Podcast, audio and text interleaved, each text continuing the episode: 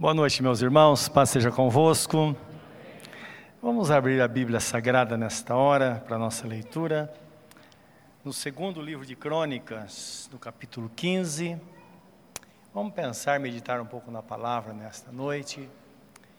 Lembrando que a palavra de Deus, ela é o alimento para o nosso espírito, para a nossa alma. Vamos pedir que Deus nos abençoe, que Ele abra o nosso entendimento para compreensão da palavra de Deus. Então, quando nós, o Espírito Santo abre nosso entendimento, nós entendemos na exatidão aquilo que Deus disse na Sua palavra. Nós sabemos que dois elementos é que são responsáveis pela interação entre a igreja e o Senhor nosso Deus. Quando estamos diante da palavra, Deus fala conosco através da Sua palavra e quando estamos orando, nós falamos com Deus, não é? Nós já fizemos isso, já oramos, já falamos com Deus. Então vamos deixar que agora Ele fale ao nosso coração através da Sua palavra. Vamos orar, meus irmãos. Querido Deus, estamos aqui diante da Tua santa e bendita palavra e pedimos a Tua graça sobre nós. É a Tua verdade exposta. O Senhor disse: Conhecereis a verdade, e a verdade vos libertará. E nós bem sabemos que através dela é que as coisas acontecem na nossa vida, porque tua palavra, ela é lâmpada para os nossos pés e luz para os nossos caminhos, conforme está escrito. É ela quem norteia a nossa vida. É ela quem indica o caminho para nós, Senhor. Senhor Todo-Poderoso, que assim seja nesta noite e saímos daqui abençoados com tua graça, enchendo o nosso coração. É o que nós te pedimos agora, no santo nome de Jesus. Amém, Senhor. Amém. Capítulo 1 até o, vers... o capítulo 15, versículo 1 a 19, diz assim a palavra de Deus, meus irmãos. Então veio o Espírito de Deus sobre Azarias, filho de Obed, e saiu ao encontro de Asa e disse-lhe: Ouvi-me, Asa e todo Judá e Benjamim, o Senhor está convosco enquanto vós estáis com ele. E se o buscardes, o achareis. Porém, se o deixardes, vos deixará.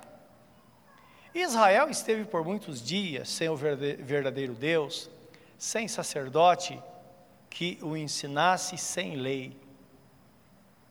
Mas quando na sua angústia se convertia ao Senhor Deus, ao Senhor, Deus de Israel, e o buscava, o achava. E naqueles tempos não havia paz, nem para os que saíam, nem para os que entravam.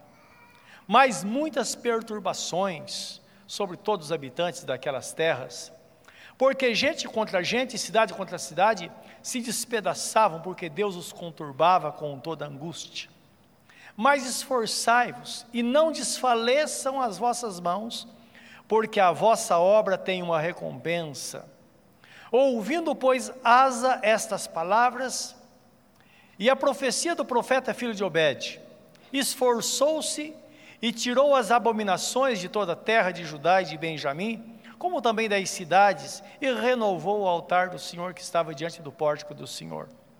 E ajuntou a todo Judá e Benjamim, e com eles os estrangeiros de Efraim, de Manassés e de Simeão, porque de Israel vinham a ele em grande número, vendo que o Senhor seu Deus era com ele.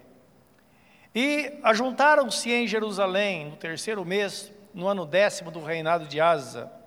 E no mesmo dia ofereceram em sacrifício ao Senhor o despojo que trouxeram seiscentos bois e seis mil ovelhas. E entraram no concerto de buscarem ao Senhor, Deus de seus pais, com todo o seu coração e com toda a sua alma, e de que todo aquele que não buscasse ao Senhor Deus de Israel morresse, desde o menor até o maior, e desde o homem até a mulher.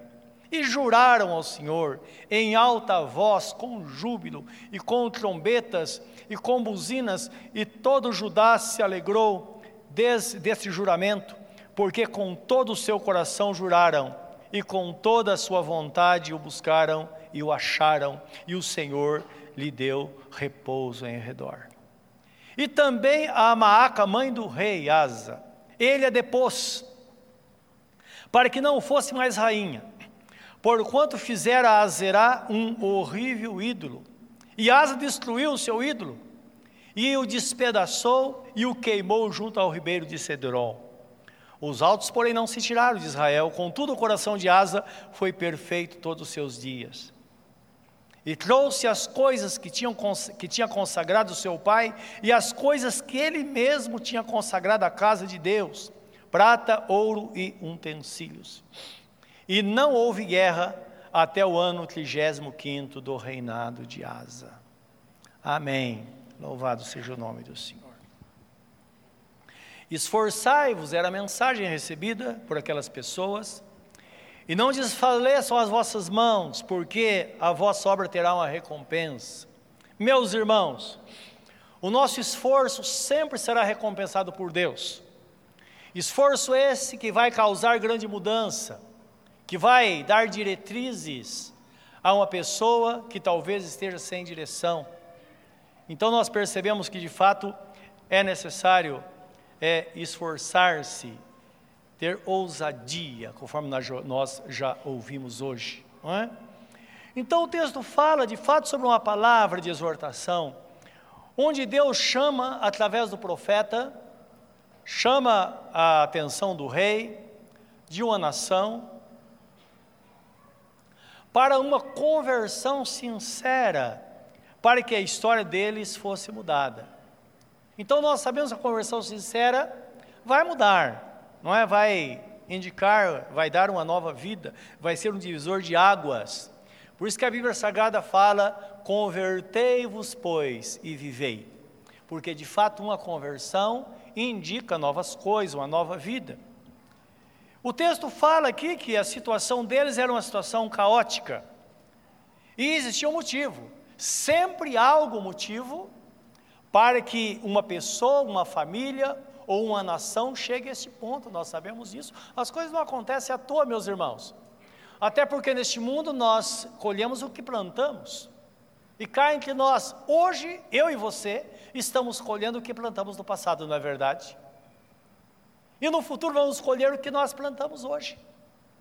Essa é a razão porque está escrito na Bíblia Sagrada que devemos nos esforçar para plantar coisas boas, boas sementes, porque as boas sementes produzirão, ou dará, ela trará a nós, dará a nós uma colheita boa. Então é assim que funcionam as coisas na, aqui na terra. Versículo 3 diz que a causa era que Israel esteve por muitos dias Primeiro, sem o verdadeiro Deus, porque o Deus falso imperava naquele lugar. A idolatria estava em todo lugar. Então ninguém tinha direção e o Deus verdadeiro não era buscado. Então é, essa era uma das causas. Outra causa, o texto fala que a nação estava sem sacerdote. Isto é, estava sem ensino e sem intercessão. O papel do sacerdote era ensinar e interceder. E é interessante que hoje esta é a missão da igreja. Na reforma protestante, que aconteceu em 1517, ela trouxe de volta à igreja o poder da intercessão. Porque o inimigo sempre lutou contra para que as pessoas saíssem fora da vontade de Deus e se voltasse à idolatria e deixasse de cumprir o seu papel.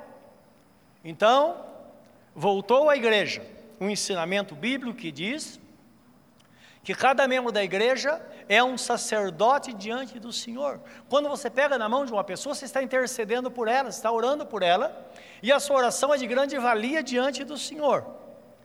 E além disso, nós sabemos que o nosso Deus, ele usa pessoas, nós somos ensinados por pessoas e também ensinamos. Porque Deus sempre faz algo, algo, em nós e através de nós. E é interessante que a Bíblia Sagrada, quando fala dos dons espirituais, um dos dons é o dom do ensino, o dom de Cristo para a igreja, que é o dom do ensino, a habilidade para ensinar, para se conhecer a verdade. Eles estavam sem isso, não é? Então, é claro que a, a igreja, a, a, o povo de Israel se corrompeu. Diz também a palavra que eles estavam sem leis, isto é, sem a palavra de Deus. A palavra de Deus, ela é reconhecida como a lei de Deus para a humanidade. E sem a palavra, não há norte, não há direção. E sem direção, o homem se corrompe e o seu fim será o abismo. O nosso Deus, ele fala, livro do profeta Isaías, capítulo é, 48, versículo 17 e 18, ele começa dizendo assim: Eu sou o Senhor teu Deus, o teu redentor, o Santo de Israel, aquele que te ensina o que é útil e que indica o caminho que deves andar. Ele faz isso através da palavra. Por isso que uma pessoa, quando ela não sabe o que fazer, Basta ela ouvir a palavra ou ler a palavra, ela vai ter uma direção. Então ela passa a saber realmente o caminho em que Deus é, está conduzindo, o caminho que deve andar de fato. Algumas pessoas dão atenção e seguem esse caminho, outras não. Nem sempre as pessoas ensinadas elas obedecem, elas acatam o ensinamento. E há um lamento divino que está em Isaías 48, 19, 18, que ele diz assim: Ah, se tivesse dado ouvidos à minha palavra, então a tua paz seria como o rio, e a tua justiça como as ondas do mar. Então é um lamento depois do ensino. E pense bem, hoje nós estamos aqui. Amanhã, qual vai ser a expressão de Deus a nosso respeito? Ele vai dizer: Este é o meu povo, Essa, essas são minhas ovelhas. Ou ele vai dizer: Puxa vida, que você não deu ouvido, que você não acatou o ensinamento. Olha aí o que aconteceu com você. Olha para você, olha como está a sua vida. Então entendam, tanto o louvor quanto o lamento vai estar no dia de amanhã. E nós vamos escolher hoje o que queremos ouvir logo ali à frente, não é verdade? Então, nosso Deus é um Pai amoroso. E os pais, é, é, cumpre esse papel aqui na terra? Quantos pais veem os filhos? Eles sabem o que é melhor para os filhos? E eles dão conselhos, e filho, esse é o caminho, ande por ele. Uns obedecem, outros não. Aquele que obedece, então esses pais vão ver esses filhos agora abençoados no futuro. Mas o futuro chega num piscar de olhos, meus irmãos. E quantos pais olham e falam, filho, não é isso que eu esperava para você. Olha no que deu. Olha, você não deu ouvido a mim. Eu disse para você que aquele rapaz não era o cara que ia, deveria ser o seu marido. Olha, olha a bobagem que você fez. Filha, olha o que você fez, filha, e agora? É claro, vou estar ao seu lado, mas você não precisaria estar sofrendo assim. Não é assim? Então lembra, a Bíblia Sagrada fala que feliz é aquela pessoa que não despreza o ensino que recebe esse ensino no seu coração. Então, uma palavra, uma pessoa é, que acata o ensinamento, ela será uma pessoa vitoriosa. Então, essa é a situação, situação caótica que eles estavam lá. Agora, meus irmãos, não é essa a situação de hoje. Quando lemos esta palavra, não parece que ela foi escrita hoje. A situação de nossos dias, olha como as coisas estão. As pessoas sem paz, pessoas encrencadas, sem direção, pessoas atormentadas, isso por falta da palavra de Deus no coração. Bem dizia o salmista Davi: Lâmpada para os meus pés é a tua palavra, Senhor, e luz para os meus caminhos. Essa é a verdade bíblica que nós recebemos hoje. E por causa disso, diz o versículo 5, que não havia paz, mas só perturbação. Você deve presenciar, ou talvez tenha vivido isso, um lugar ou famílias, onde nós vemos que não há paz ou pessoas, não há paz, só há perturbação, pessoas atormentadas, situações de tormento que ela vive. E o texto fala que havia perturbação, não havia paz, mas só perturbação, para os que entravam e para os que saíam. Então percebe que tem uma expressão aqui totalmente contrária ao propósito de Deus a nosso respeito. Quando Deus chama Abraão, que Abraão se dispõe a servi-lo, Deus lhe dá uma promessa dizendo a Abraão: Em ti serão benditas todas as famílias da terra. Mais tarde, quando vem a lei dada por Moisés, livro do Deuteronômio, capítulo 28, está escrito: Deus fala: Se atentamente ouvires a voz do Senhor teu Deus, Feliz serás ao entrares e feliz será ao saíres. Então perceba que a situação era totalmente contrária. O propósito de Deus é que temos paz. Livro do profeta Jeremias está escrito, Deus fala através, através dele dizendo: Eu sei o pensamento que tem a respeito de vocês, pensamento de paz e não de mal, para que vocês possam alcançar aquilo que vocês desejam. Então, quando a pessoa deseja ter paz, é importante entender que esse é o desejo de Deus, Deus quer que tenhamos paz também. Agora, existem princípios, princípios que precisam ser aplicados para que tenhamos, então, essa paz. Deuteronômio 28, 6 diz que o desejo de Deus, ou nós podemos entrar e sair, tendo paz, sendo abençoado. Feliz serás no campo e feliz serás na cidade. Ah, eu vou mudar para tal lugar à procura da paz. Se o tormento vai no seu coração, você pode sair daqui para o Japão, você vai ser uma pessoa atormentada lá. O tormento acompanha. Ou a paz ou o tormento nos acompanha. Se estivermos no caminho, na presença de Deus, aplicando os princípios da palavra no nosso coração, nós teremos paz em qualquer lugar. Você fala, vai dar certo, onde você for, vai dar, vai dar certo. Porque onde você estiver, onde você pôr a mão, Deus vai abençoar, é o que está escrito. Onde você colocar a planta dos seus pés, ali vai estar a bênção de Deus presente. É a promessa feita por Deus a todos aqueles que andam no caminho. Em João 10, 10, Jesus Cristo disse: Eu vim para que tenham vida e a tenham em abundância. Agora, todo mundo precisa ter consciência de que Jesus também fala no mesmo texto que o ladrão veio para matar, roubar e destruir. Isto é, ele trabalha dia e noite para tirar a paz, para fazer com que pessoas vivam em tormento. E o texto fala que as pessoas viviam oprimidas, a opressão estava presente ali, é a opressão, é uma angústia, onde não há limite, onde a pessoa perde o controle de fato.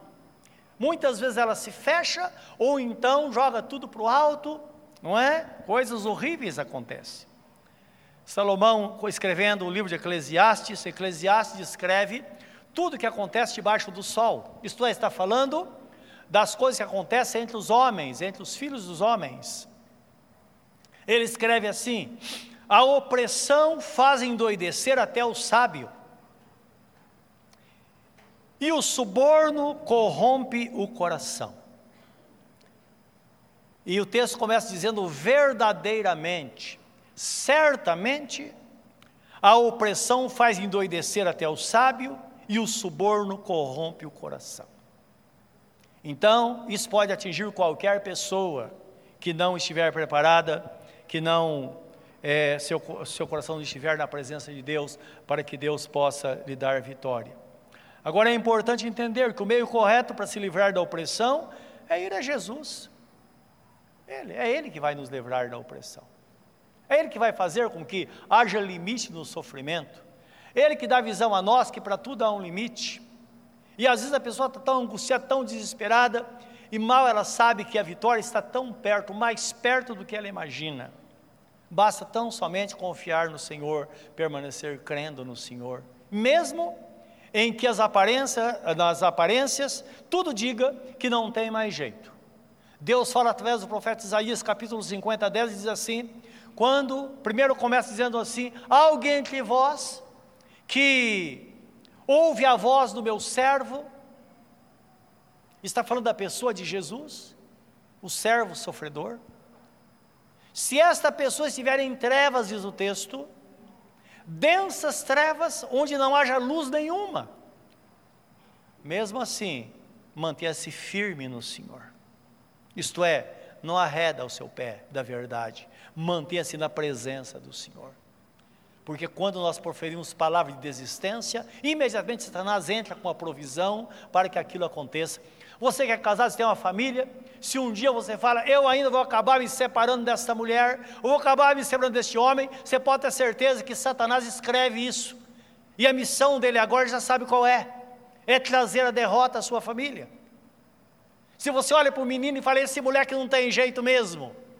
Satanás escreve isso e fala, pois eu quero mostrar que realmente isso é verdade. Não. Por isso que a Bíblia Sagrada diz que nós fomos chamados para abençoar. Abençoai e não amaldiçoeis. Então devemos proferir palavras que exaltam o nome do Senhor e palavras que tragam bênção sobre as pessoas que estão em, de, em de redor de nós. Jesus ele fala em Mateus capítulo 11, 28: Vinde a mim todos vós que estáis cansados e oprimidos, e eu vos aliviarei. Só Ele pode dar alívio, meus irmãos. Agora é interessante quando ele expressa essa palavra lá em Mateus capítulo 11, versículo 25 diz que ele estava diante das pessoas ensinando. E de repente ele levanta os olhos aos céus, essa é a expressão, e exclama dizendo: falando, ele, ele fala com o Pai: Graças te dou, ó Pai, Senhor dos céus e da terra, que ocultaste ou escondeste estas coisas dos sábios e entendidos e as revelaste aos pequeninos. Sim, porque esse foi o teu agrado. Ele está falando na sua oração. E no 28 ele fala: Vinde a mim, vós que estáis cansados e oprimidos, e eu vos aliviarei. Tomai sobre vós o meu jugo e aprendei de mim, porque sou manso e humilde de coração, e alcançarei descanso para as vossas almas, porque o meu fardo é leve e o meu jugo é suave. Então ele está falando de fardo, falando de jugo, falando de carga, de coisas que estressam, coisas que tiram a força, Problemas que permanecem por muito tempo enfraquece a pessoa, de repente o peso se torna um peso insuportável. É disso que a palavra está falando. Quando ele fala de jugo, ele está falando da, da de, de carros que puxavam peso na época, carros puxados com boi principalmente, é que se usa o jugo, não é? Então, o carro de boi, eles punham lá toneladas sobre o carro. O carro tem um varal, uma haste no meio. Geralmente um boi ou dois bois de cada lado puxam aquele peso. Então Jesus está pensando nisso. Então existe um princípio aplicado aí. O carro não pode ser puxado com um boi só. Porque se puxar com um boi só, ele vai ficar rodando em torno de si. Não é? Porque tem um varal só no meio precisa ser dois. Agora, esses dois bois, essas duas, esses dois animais, precisavam ser animais parecidos, iguais, da mesma espécie. É interessante que na lei que deu, deu, Deus ao povo, deu ao povo de Israel, lembrando que a lei, ela focava a pessoa de Jesus, as coisas do Velho Testamento eram sombras das coisas futuras. A realidade está aqui, a realidade é Jesus, não é? Então lá tinha um mandamento interessante que dizia que ninguém poderia co colocar animais de diferentes espécies na mesma relha. Isto é, não poderia colocar um boi e um cavalo puxando um carro, ou um arado, ou dois bois ou dois cavalos. Porque imagine, o boi, ele põe toda a força, o cavalo já é malandro, não é verdade? O que ia acontecer? O boi ia puxar sozinho. Então, não, um só não é? Os dois parecidos. Então, quando Jesus ele fala: "Tomai sobre vós o meu jugo e aprendei de mim", não se pode aprender se não estiver lado a lado, em primeiro lugar. Em segundo lugar, ele está falando de espécies parecidas, a mesma espécie. Está falando da sua encarnação e está falando também do homem decaído, agora restaurado por Deus pela obra redentora de nosso Senhor Jesus Cristo e participando da natureza divina. O apóstolo São Pedro ele escreve na sua epístola dizendo que Deus nos deu preciosíssimas promessas para que por meio delas pudéssemos participar da natureza divina. Isto é, Jesus, o Deus Todo-Poderoso, assume a natureza humana, isto é, participa da natureza humana, se faz carne, se torna homem, para que o homem, agora separado de Deus, possa participar da natureza divina. Então percebam que são duas pessoas da mesma espécie, do mesmo gênero, não é? Jesus e nós, o Deus encarnado e o homem agora que participa das coisas espirituais da natureza divina, os dois puxando um carro. E às vezes nós temos a impressão na nossa vida, em alguns momentos, que nós estamos puxando sozinho, não é? Mas não, Ele está do nosso lado, lado a lado. Ora nós pensamos, puxa vida, mas ele está puxando sozinho. Não. É que existe um momento que nós precisamos botar força. Só para nós entendermos que nós estamos, que a vida também é levada por nós, somos participantes dessa vida. E que Jesus, Ele está ali pra, na retaguarda para nos fortalecer na hora da fraqueza. E nós ficamos sem entender. O apóstolo Paulo, quando ele fala que ele estava preparado para viver em qualquer circunstância. Ele diz: Eu, eu estou preparado para viver é, na, na, alegria, na tristeza, passar fome ou ter em abundância. Uma coisa é certa, eu tudo posso naquele que me fortalece. Essa é sensação que de fato nós temos.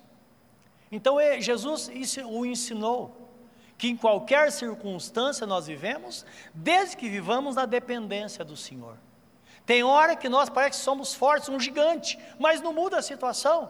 Outra hora nos sentimos tão fracos, mas também não muda a situação, porque há um equilíbrio. Nós temos a certeza de que Jesus, Ele está ao nosso lado e a nossa vida é conduzida por Ele e também por nós. Tomai sobre vós o meu jugo e aprendei de mim, porque sou manso e humilde de coração, e encontrareis descanso para as vossas almas, porque o meu fardo é leve e o meu jugo é suave. Perceba a vida que Deus tem para cada um de nós. O texto que lemos, Eclesiastes, diz assim: que a opressão faz endoidecer até o sábio, e o suborno corrompe o coração. O que tem a ver uma coisa com a outra, meus irmãos? É Deus falando conosco, filho, não suborne o seu coração. Não suborne. É um perigo. O suborno do coração é quando bate a ansiedade, a angústia chega, Satanás vem para oprimir, e a pessoa encontra um meio para satisfazer aquele anseio. Lembra que Jesus Cristo disse certa vez: se alguém tem sede, que venha a mim e beba. A sede está por aí. E ele diz: quando você tiver sede, venha a mim e beba. Não beba em qualquer lugar. E o suborno do coração é quando uma pessoa está angustiada, ela vai às compras. Nada satisfaz. Ela compra, compra, compra, compra. E vende, compra de novo e vende. A pessoa está subornando. Quanta perda. Quanta coisa inútil.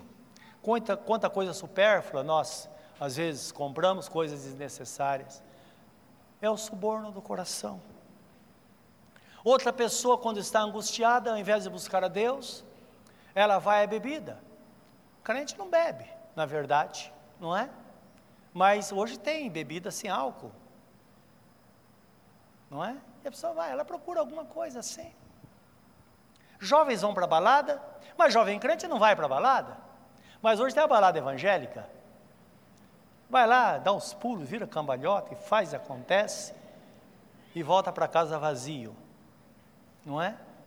Que acaba pecando contra Deus. Então lembra que o que Deus quer de nós é que o nosso coração não seja corrompido. E quando se fala em corromper, em subornar, você sabe que é suborno, não é verdade? Vamos pensar numa coisa corriqueira do dia a dia. Você está lá fazendo alguma coisa, é, construindo a sua casa, chega um fiscal. Ele já, ele já chega com o talão de multa na mão, não é? Porque onde há corrupto também é, há corruptor, não é? É isso mesmo? Eu não sei se o termo é exatamente esse. Mas é, chega com o talão de multa na mão.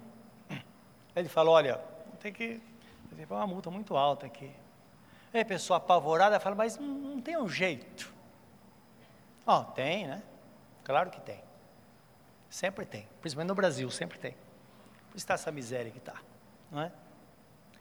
E a pessoa lá dá um dinheiro para o fiscal, ele fica contente, ele vai embora. E a pessoa, ela fala, puxa vida, agora ele não volta mais. É engano.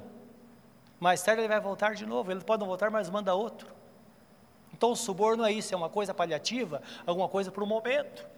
E não adianta, meus irmãos, se enganar. Me lembro certa vez que um rapaz, não era crente, mas de família cristã, ele chegou para mim e veio falar comigo, olha, eu contou um negócio que ele fez, um negócio maravilhoso. E ele disse, olha, eu comprei um motor, ele está, o termo usado, né? Zerado. Mas esse motor tem procedência boa, tem nota fiscal? Não, não. Sabe o que é? É, é de um cara que eu comprei. Ah, tá bom. Pagou lá muito barato. E eu vim falar com o senhor, contar essa história. Eu falei, você já fez, porque você, por que você fala comigo agora? Você já fez a bobagem. Não tem que falar. Já está feito. Não tem que você faça daqui para frente. Você já foi pego. Ele disse: Não, imagina, é um amigo e tal. Eu falei: Espera para você ver o que vai acontecer. Um ano depois, ele me procurou de novo e falou: Não é que apareceu um cara na minha casa e quis me algemar na porta de casa e disse: Ó, oh, você tem um motor roubado, eu vim buscar. Ele falou: precisei pagar para ele, para ele me levar preso, e ele levou o motor. É assim, meus irmãos. Então lembra, essas coisas que Deus quer evitar na vida de uma pessoa, não adianta dar o jeitinho, tem que buscar a solução no momento certo. Se está errado, conserta não é? Bota as coisas em ordem, que você vai estar livre. Como dizia meu pastor lá no passado, a verdade dói, mas dói uma vez só. Então é isso que precisamos entender, é a verdade que traz a libertação. Tudo isso para que aquele que quer andar no caminho não perca a unção, meus irmãos. A unção de Deus está sobre nós. Eclesiastes 9,8 diz assim, uma recomendação bíblica. Em todo tempo sejam alvas as tuas vestes, e nunca falte o óleo sobre a tua cabeça. Sabe o que significa isso? Nós sabemos que a Bíblia Sagrada fala que nós somos lavados e remidos pelo sangue de nosso Senhor Jesus Cristo, o sangue como de um cordeiro imaculado, um cordeiro sem mancha. Para Deus, nós estamos limpos. Com veste de justiça, diz a Bíblia Sagrada. É desta forma que Deus nos vê neste mundo. Essas vestes não podem ser contaminadas. Então, em todo o tempo, durante toda a vida cristã, não é somente quando estamos aqui na igreja, mas amanhã é segunda-feira. E tanta coisa vai acontecer, precisamos ter o propósito de nos manter puros na presença de Deus, com nosso coração voltados para o Senhor, para que a unção esteja sobre nós, para que o óleo esteja sobre a nossa cabeça. Está falando da unção, da presença do Espírito Santo. A Bíblia Sagrada fala que a unção despedaça todo o jugo é a unção do Espírito Santo que dá poder à pessoa a tomar as decisões importantes da vida. Esta, esta unção é a presença do Espírito Santo.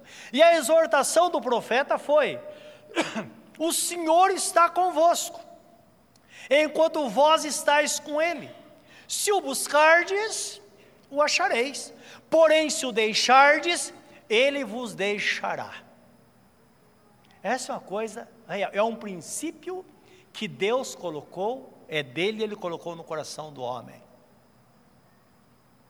Se rejeita Deus, ele fala: então, tchau. Lembra do filho pródigo? Que ele tomou atitude de ser de casa, pegou o dinheiro do pai, ele tinha um, um pensamento dele era viver uma vida muito boa. E o tempo passou e percebeu que aquilo não era verdade, ele estava sendo enganado. Mas o que me admira nesse texto do filho pródigo, deve ter havido um reboliço naquela casa, muito sofrimento para toda a família. Dura coisa quando um filho, ele é menor de idade, ele chega ao pai e fala: Pai, eu vou embora, vou embora de casa. Eu imagino a mãe correndo atrás: Filho, volta, filho, volta, todo mundo chorando. O pai, como representante da família, a autoridade da família, porque Deus estabeleceu o homem, o pai, como autoridade absoluta da família, nós sabemos disso. Na ausência do pai, a esposa. E na ausência dos dois, o filho mais velho ou aquele que tiver juízo. Isso que Deus estabeleceu. Alguém tem que tomar a decisão. E o pai, que estava ali como representante, ele viu todo aquele reboliço, mas ele se manteve firme. O filho ainda tinha, não era tão louco como alguns jovens de hoje. Diz a Bíblia Sagrada que ele pegou o dinheiro e foi para uma cidade muito longe, diz uma cidade longínqua. Tem filho hoje que faz as besteiras na porta de casa para envergonhar os seus pais. Ele pelo menos tinha vergonha na cara, não é? Foi fazer as bobagens dele longe de casa. E o pai ficou ali esperando, o pai sabia. Meus irmãos, tem coisa, não precisa nem ser profeta para saber no que vai dar. O pai sabia no que ia dar. E ele ficou esperando, não sabemos quanto tempo. Até que um dia a Bíblia Sagrada fala que ele perdeu tudo, acabou tudo. E ele começou a passar necessidade. E o único trabalho que ele encontrou foi para cuidar de porcos. E diz que ele, ele desejava se alimentar com as bolotas, ou com as alfarrobas, que eram frutos do carvalho, que eles davam para os porcos. Ele, ele, ele desejava comer aquelas coisas. Mas ninguém lhe dava nada, diz o texto. E isso fez com que ele caísse em si. Olha que interessante. Você viu falar que uns vêm por amor e outros pela dor? É sempre assim. Bom seria que todos viessem por amor, porque reconhecer a Deus e segui-lo enquanto está tudo bem seria uma maravilha, porque nós evitaríamos muita coisa, meus irmãos, muita coisa. Feliz é a pessoa que passou a vida sem nunca se corromper. Feliz é o jovem que passa por este mundo sem, sem nunca usar uma droga qualquer que venha destruir a sua vida, nunca botar bebida alcoólica na sua boca, nunca ter um filho fora do casamento. Feliz esse jovem, porque ele não vai ter enrosco para o resto da vida. É verdade ou não é? Então, são princípios estabelecidos. E naquele momento, diz que o filho caiu em si, e ele falou: Puxa vida, quantos trabalhadores do meu pai, quantos empregados do meu pai têm o pão em abundância para comer, ou que padeço de fome. Quer saber de uma coisa? Eu vou tomar uma decisão. Eu vou voltar e vou dizer ao meu pai: Pai, eu pequei contra os céus e diante de ti. Entenda, a rebelião de um filho, primeiro ele peca contra os céus e depois diante dos pais e não me trata mais como um dos teus, como teu filho, pode me tratar como um dos teus empregados. E com esse pensamento, ele foi impulsionado, ele tomou uma decisão difícil na verdade, porque ele tinha orgulho próprio. Ele foi, diz a Bíblia que o pai estava esperando, e o pai o viu de longe e correu ao seu encontro. É interessante, antes ele não foi, ele esperou o filho voltar, porque se o pai vai atrás antes, o filho sente de, enche de razão e fala, eu volto, e começa a impor condição, não é verdade?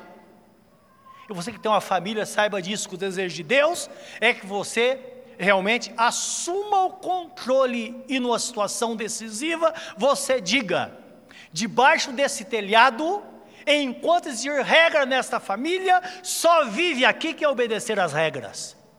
Não seria diferente, meus irmãos? Quanta coisa seria evitada? Mas o que acontece é uma negociação. De repente, um filho desobediente, ele, ele traz tormento para toda a família. E ninguém toma a decisão, porque depois, se abrir mão, ele vai dominar também sobre os pais. Então entendam, existe princípio estabelecido, nós sabemos que é assim que funciona. E o desejo de Deus é que abramos nossos olhos a essas verdades. E diante de Deus, queremos entender isso também. Virou as costas para Deus, a pessoa se perde. Porque está escrito, Deus fala: se você me deixar, eu também te deixo. Foi a mensagem que comoveu o coração deles. Agora, essa advertência não é somente lá, ela está aqui. Essa advertência está no Novo Testamento, dada por nosso Senhor Jesus Cristo. Isso é importante, porque esta verdade cria um grande temor no nosso coração. Às vezes a sensação que temos, que Jesus está dizendo, me aceita, me aceita, me aceita. Ora, é Ele que tem que nos aceitar. Nós somos pessoas perdidas e precisamos do favor de Deus. Então isso causa temor.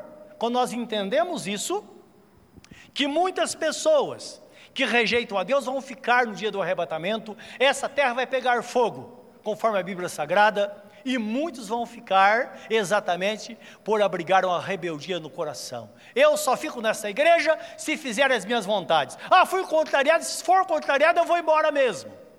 Irmãos, nós vamos ficar fugindo a vida inteira. Precisamos resolver os nossos problemas.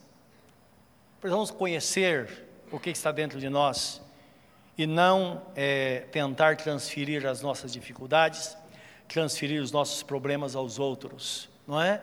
Porque a igreja, como uma família, pessoas bem resolvidas vão viver bem, não é? Ninguém promove felicidade de ninguém, pessoas bem resolvidas, usufrui de coisas boas de Deus.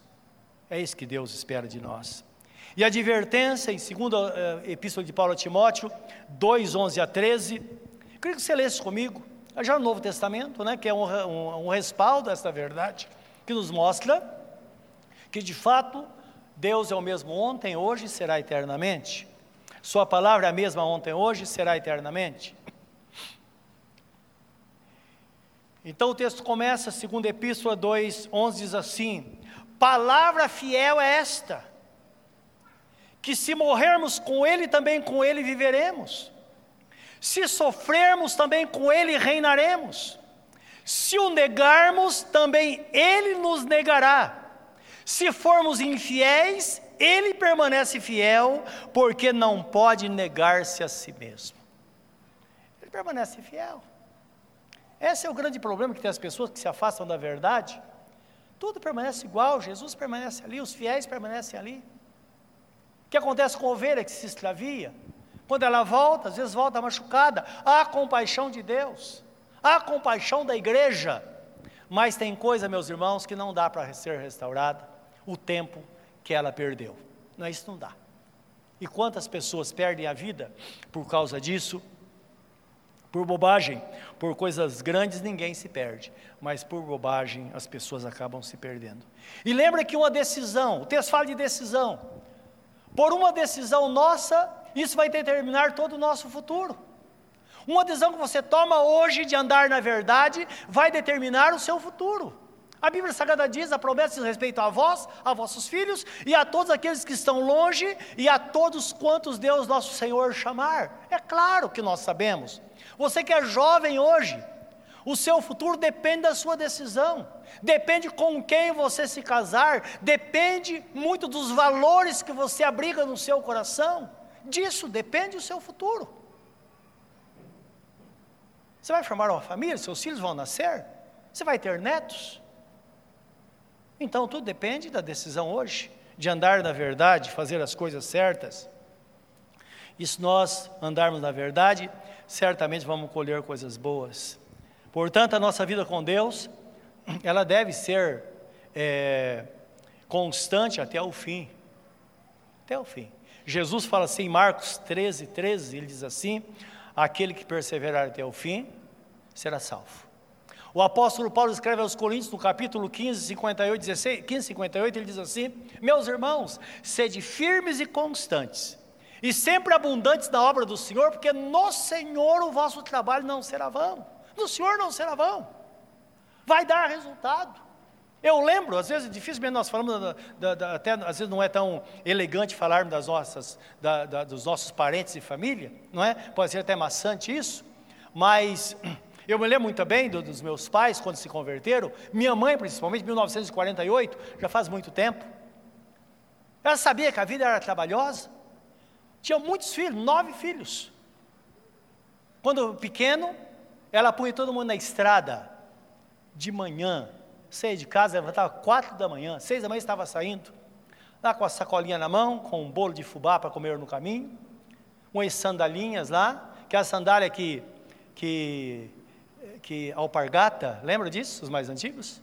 Era feito tipo de corda, não é? Então, tagaá saía aquelas, aquelas, aqueles fiapos, a gente cortava com a tesoura, a gente não, meus pais cortavam com a tesoura para dar uma ajeitada nela, punha na sacolinha e pegava aquele poeirão, ia todo mundo para a igreja.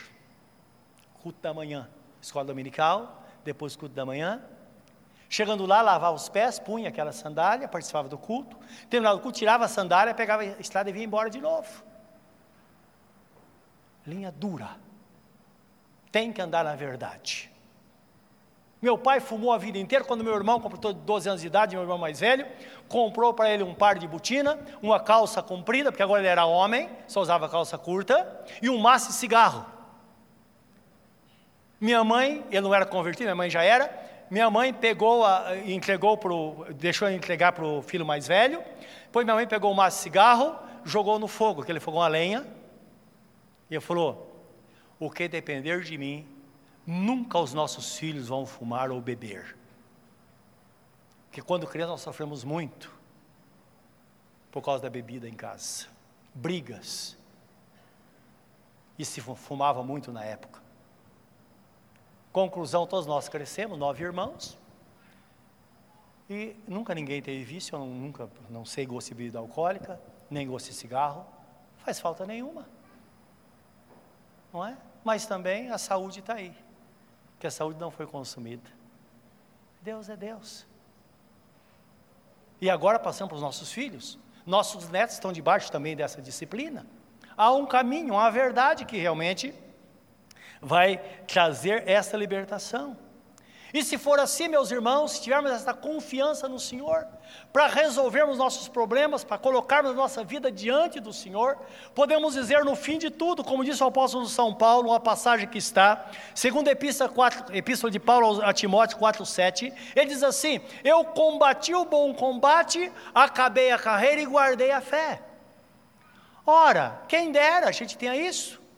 E desde agora me aguarda a coroa da vida, e não somente a mim, mas a todos quantos amam a vinda de nosso Senhor Jesus Cristo. Quem ama espera a vinda de nosso Senhor Jesus Cristo, senão aqueles que andam na verdade. Então é a verdade que não pode ser mudada. O rei Asa, que era o, o, o chefe da, desta nação, ele ouviu a voz de Deus, e diz o texto, no capítulo 15, versículo 8, que ele se esforçou e deu um passo de fé porque ele sabia que precisava mudar alguma coisa. Ele começou a tomar atitudes, meus irmãos, e nós bem sabemos que somente uma atitude naquele momento é que mudaria o destino daquela nação. E creia, quando as coisas não estão bem, somente uma atitude de fé é que vai fazer com que as coisas sejam mudadas e tenhamos um futuro melhor. Tem que haver um divisor de águas na nossa vida. Tem que haver um momento em que nós dizemos, Senhor, ah, chega, eu vou mudar minha vida. Assim não dá, não é? E foi o que ele fez. Esta é a ordem divina, meus irmãos. A atitude correta sempre vai mudar a trajetória da vida de uma pessoa. Jesus, ele fala no livro de Lucas 9, 23, ele diz assim: Se alguém quer vir após mim, negue-se a si mesmo, tome a sua cruz de cada dia e siga-me. Então a atitude é isso. Atitude é fazer aquilo que às vezes nós ah, percebemos que não é tão bom, mas às vezes um remédio amargo é que vai trazer a cura, e às vezes a atitude precisa ser tomada, não é? E a atitude de servir a Deus traz isso também, que se hoje você tomar a atitude de servir ao Senhor, muitas coisas boas vão acontecer na sua vida, você será uma nova criatura, mas também você pode perder os seus amigos, você pode ter problemas dentro da sua casa, porque Jesus Cristo disse: chegou o momento em que os inimigos do homem serão da sua própria casa. Desde agora, nós vamos ver sogra contra nora, filho contra pai e assim por diante. E a exemplo ele disse: Porque aquele que comia do pão da minha mesa, o meu amigo íntimo virou contra mim o seu calcanhar, dizendo que os problemas poderão vir dos mais chegados. Precisamos esperar isso, mas precisamos avaliar não é? Então, Jesus fala: quem quiser ser meu discípulo, quer me seguir, negue-se a si mesmo, tome a sua cruz e siga-me. Como a nação de Israel, meus irmãos, a nossa vida só será mudada se tivermos essa disposição no coração. Ninguém tem uma vida transformada a não ser que tome a decisão de servir ao Senhor, de entregar-se ao Senhor, de ser crente dos bons. Principalmente hoje, vemos em tempo de tanto escândalo, não é? Tantos maus testemunhos, tantas coisas.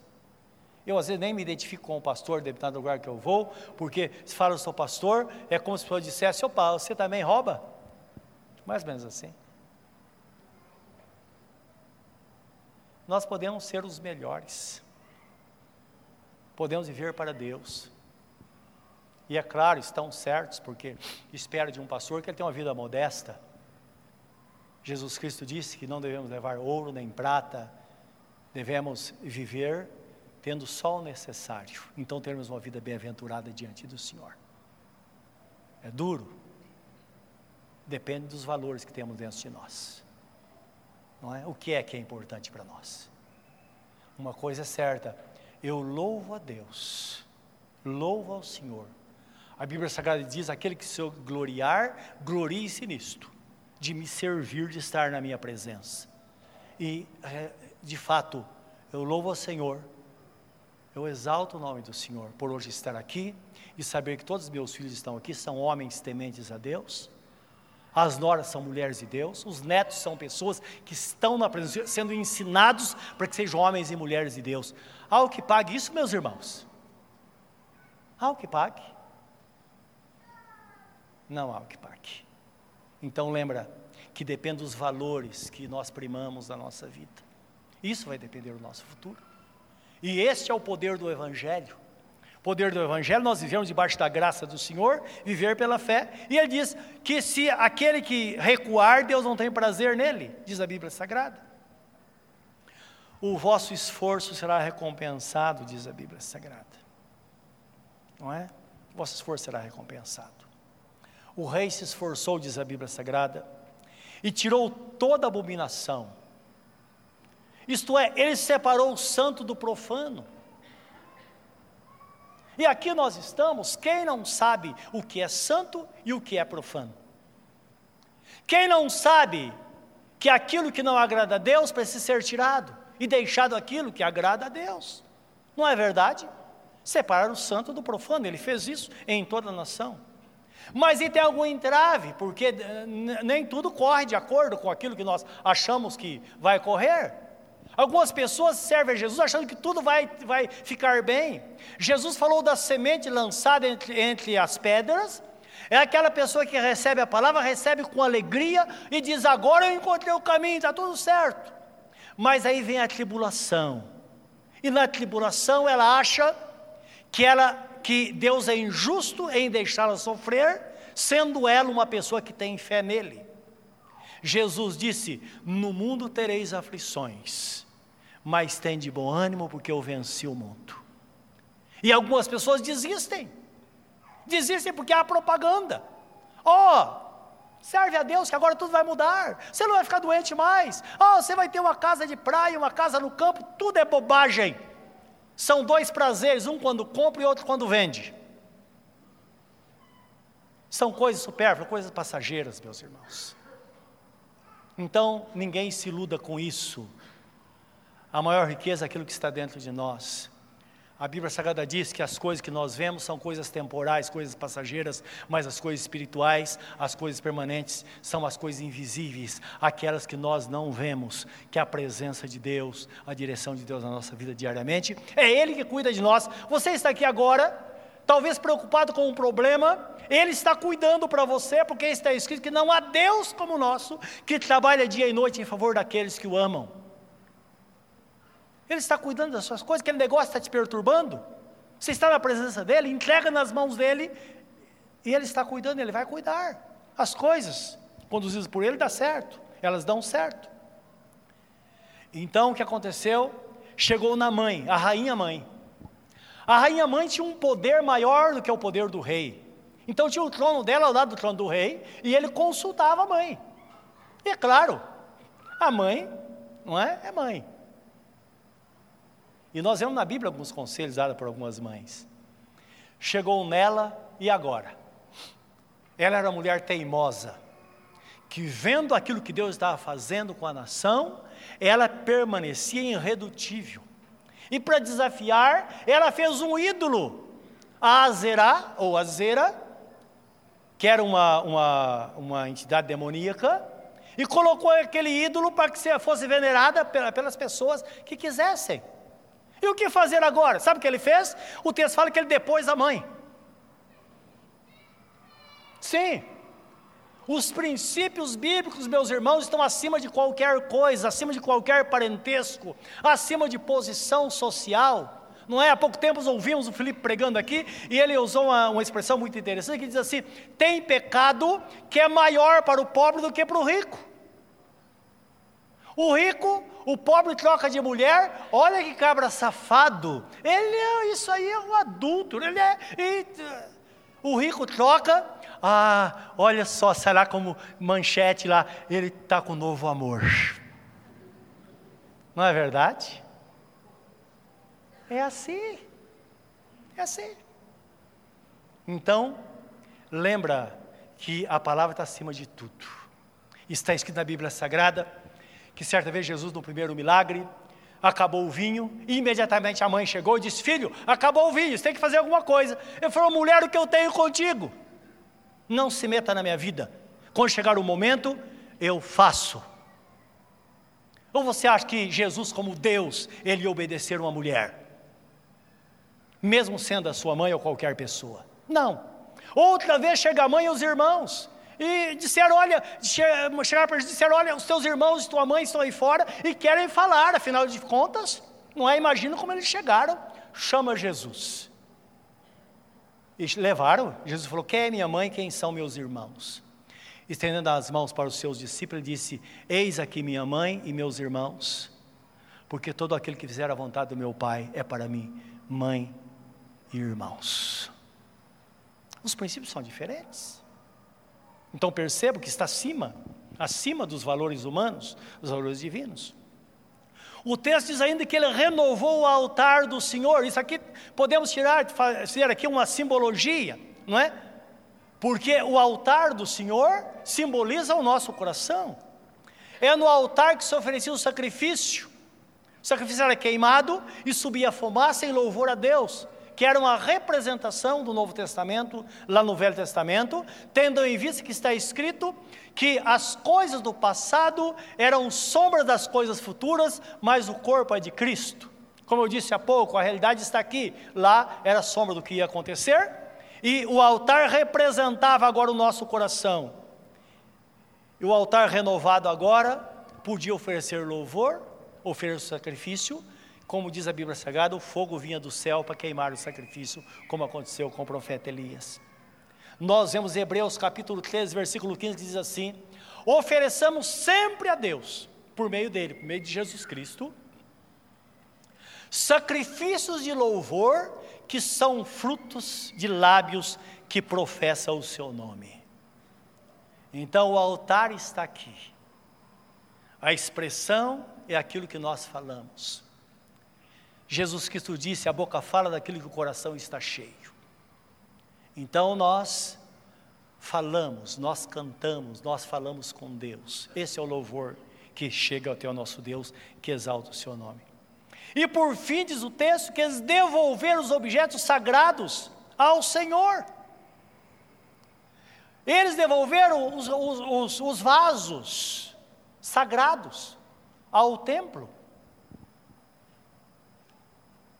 Então, o que mostra o texto sagrado, a Bíblia fala, quando Paulo escreve a Timóteo, que num grande templo tem muitos vasos, uns para honra, outros para desonra, falando de pessoas. Aquele que se purificar será para honra. Então, está falando de pessoas. Por que devolver o vaso? Você já parou para pensar que Deus espera que você se devolva para Ele? Parou para pensar nisso? Isso não faz parte da obra da redenção, o Cristo Redentor aquele que redime, o que traz de volta o que se perdeu. E redimir significa exatamente isso: comprar duas vezes. A princípio, Deus nos criou e nós somos propriedades das mãos dele, nós somos criados por ele. Depois, o homem se perdeu por causa do pecado, Jesus Cristo veio nos comprou de novo. E agora, nós, a ordem é essa: devolva-se para Deus. A conversão, essa é a definição da conversão. Converter significa dar meia volta. Voltar ao princípio. Olhar-se para Deus. Voltar para o dono. Esse é o papel nosso. Então diz o texto que eles devolveram os utensílios sagrados para o templo. E o que aconteceu? Houve descanso. Tomai sobre vós o meu jugo e aprendei de mim e encontrareis descanso para as vossas almas. É em Cristo, meus irmãos, que nós encontramos descanso. Esse é o esforço, é a recompensa do esforço que cada um faz em tomar decisão de fé, em fazer aquilo que deve ser feito, servir ao Senhor. Tudo vai ficar. O que vai ser aproveitado é quando você menos esperar você vai ver Jesus na porta da eternidade, com uma coroa na mão, a sua coroa dizendo: Venha bendito de meu Pai, possua por herança a coroa da vida que está preparada desde a fundação do mundo. Entra para o gozo do seu Senhor, você vai entrar para viver a eternidade com Ele. Bem dizem que existem coisas que o dinheiro não paga. Curva o seu semblante na presença do Senhor. Pense nesta palavra nesta noite.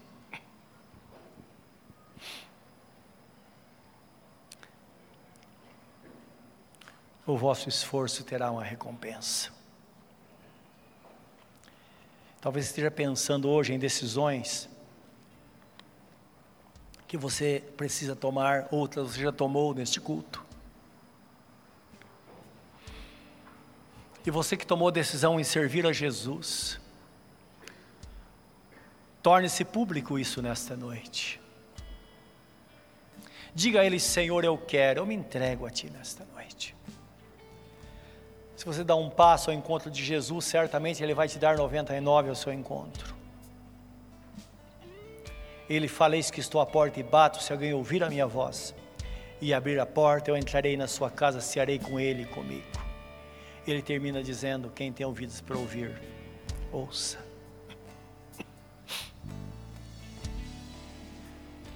Você deve ter muitos motivos desta noite de se devolver para Deus dizer: Senhor, aqui estou. Usa-me para a glória do teu nome. Faz de mim, Senhor, uma nova criatura. Transforma, Senhor, a minha vida. Senhor Deus, dá nova direção. Dá-me a tua paz. Remove as aflições do meu coração isso que está me enlouquecendo, Senhor. O apóstolo Pedro disse: Lançai sobre ele toda a vossa ansiedade, porque ele tem cuidado de vós. Fala com ele nesta hora. Querido Deus, eu me entrego. Eu quero. Eu quero, Senhor. E nesta noite eu saio daqui pronto a viver uma nova vida a tomar as decisões necessárias para que de fato eu seja uma pessoa diferente. Você pode ser a pessoa mais honesta da sua casa, da sua cidade. Você pode ser uma pessoa de maior fé no lugar onde você mora ou em toda a sua família. Seja um crente, mas seja dos bons. Tome a decisão radical na sua vida certamente o Senhor vai te amparar. E você vai dizer depois: Pai, valeu a pena. Valeu a pena. Senhor Deus, recebe esses corações nesta noite. Escreve os nomes no livro da vida. Recebe, ó Deus, a ovelha perdida, o filho pródigo. Recebe no reino para que siga essa jornada de fé na tua presença. Para que o fim seja um fim maravilhoso, Senhor. Um fim de paz. A tua palavra diz que o Senhor vai voltar em breve. O nosso Senhor que morreu por nós, que subiu aos céus, está sentado à destra de Deus Pai Todo-Poderoso, um dia ele há de vir para julgar os vivos e os mortos a qualquer hora, a qualquer momento. Ou a qualquer momento, o fio da nossa existência será cortado. O fio de prata, como diz a Bíblia Sagrada. Quando ele dizer vem, não tem jeito, nós iremos. Quer estejamos preparados ou não, nós iremos. É melhor estar preparado, é melhor estar em Cristo, é melhor ser um crente no Senhor. Não estou lhe falando de uma religião, estou falando de um relacionamento pleno com a pessoa bendita de nosso Senhor Jesus Cristo, que morreu pelos nossos pecados e ressuscitou para nossa justificação. Que assim seja na nossa vida hoje.